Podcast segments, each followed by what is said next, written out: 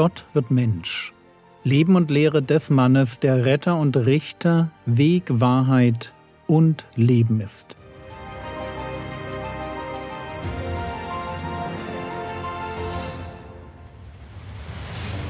Episode 268 Das unnütze Wort. Lasst uns noch einmal einen Blick auf den Text werfen, mit dem wir die letzte Episode abgeschlossen haben.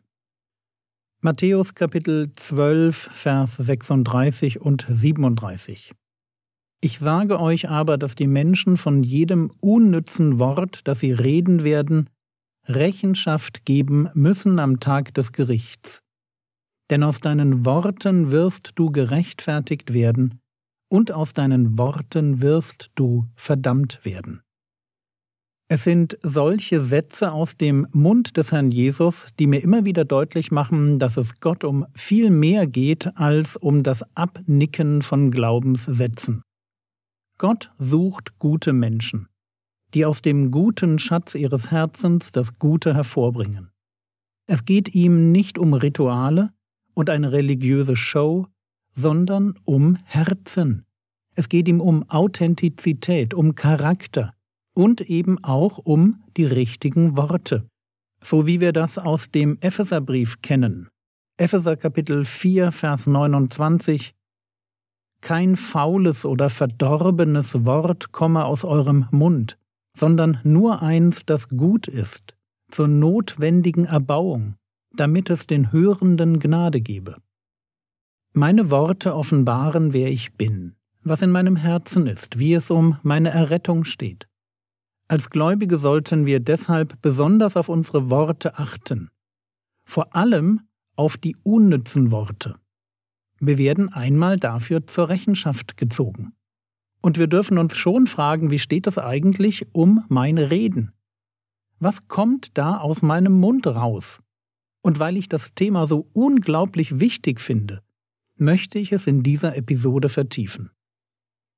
Also die Frage, was sind unnütze Worte? Zuerst einmal sind es Worte, die, siehe Epheser 4, Vers 29, dem Hörenden keine Gnade geben. Sie tun dem nicht gut, der sie hört. So was sind solche Worte, die nicht gut tun? Sechs Kategorien zum Weiterdenken. Kategorie 1 Das schlechte Reden. Schlechtes Reden beginnt damit, dass ich Anvertrautes weitererzähle, also Geheimnisse nicht für mich behalten kann.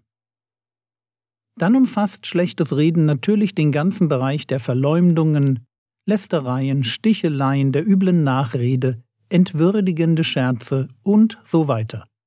Und das auch im Blick auf Politiker und sogar den Teufel.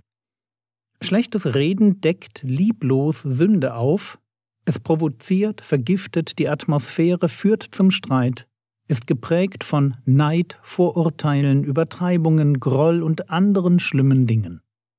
Und natürlich gehört dazu auch der ganze Bereich, den wir unter Klatsch und Tratsch zusammenfassen.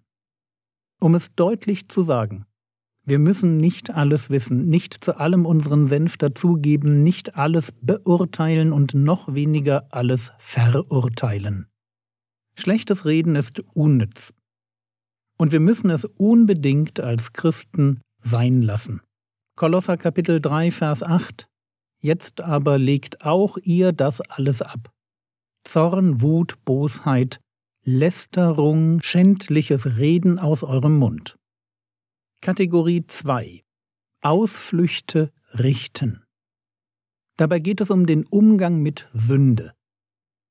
Was tue ich, wenn ich merke, dass ich etwas falsch gemacht habe? Kann ich dann meine Schuld vor Gott bekennen und mich an seiner Vergebung freuen, oder fange ich an, meine Schuld anderen in die Schuhe zu schieben? Suche ich nach Ausreden und werde auf andere wütend, statt auf mich selbst? Bei den Pharisäern sehen wir, dass gerade religiöse Menschen, die ihre eigene Sündhaftigkeit nicht wahrhaben wollen, dazu neigen, unbarmherzig andere zu richten. Und wir dürfen uns auch fragen, wo verurteile ich andere Menschen? Wo bin ich überkritisch mit anderen, aber gar nicht so kritisch im Blick auf mich selbst? Kategorie 3 Lügen und Unehrlichkeit.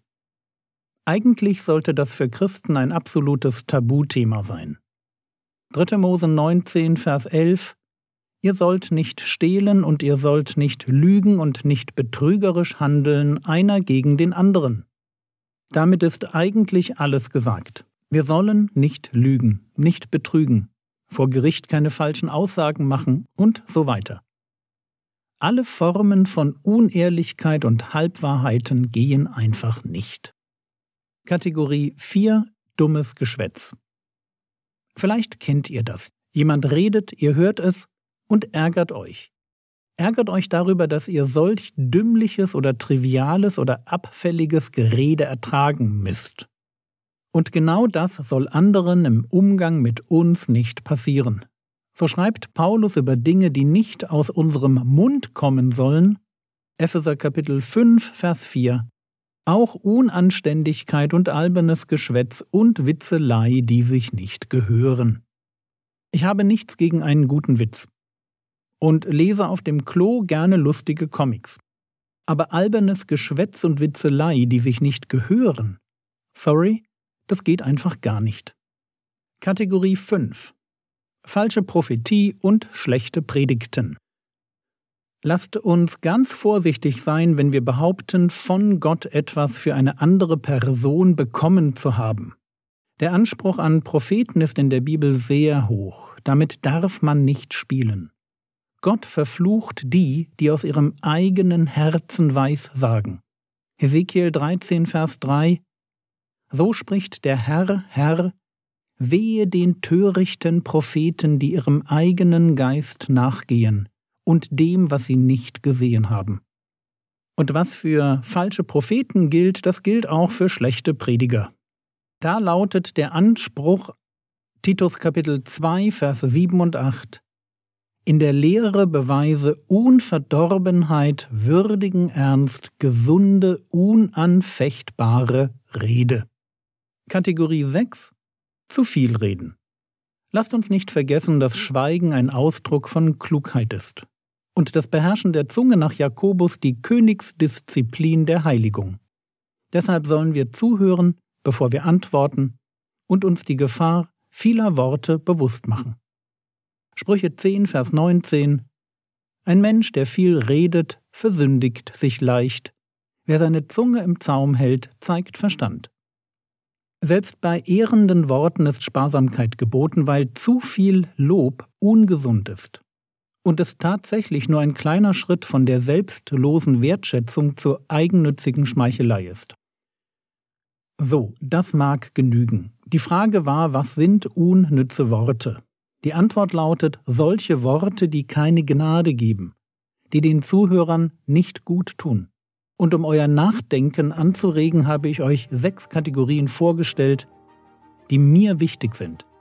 Erstens schlechtes Reden, zweitens Ausflüchte, drittens Lügen, viertens Dümmliches, fünftens falsche Prophetie und schlechte Predigten, sowie sechstens zu viel Reden.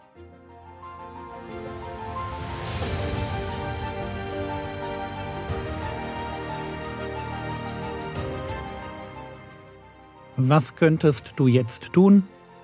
Du könntest in Ruhe die sechs Kategorien durchgehen und dich fragen, ob eine davon auf dich zutrifft und woran du das festmachst.